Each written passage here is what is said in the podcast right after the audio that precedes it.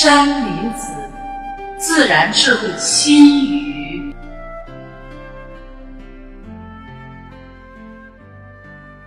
造化自然，和谐美。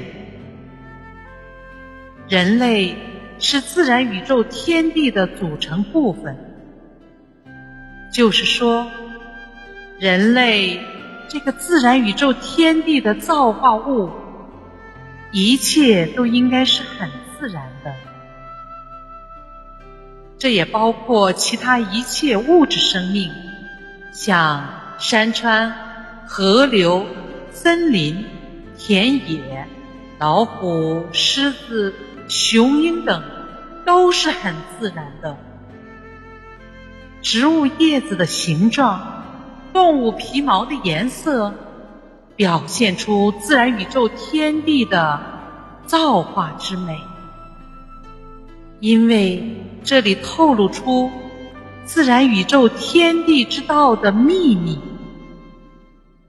人和流动的河流、稳定的山川、奔跑的动物等，应该时时保持和谐安处的状态。人类一定要与自然宇宙天地及一切事物同步才是。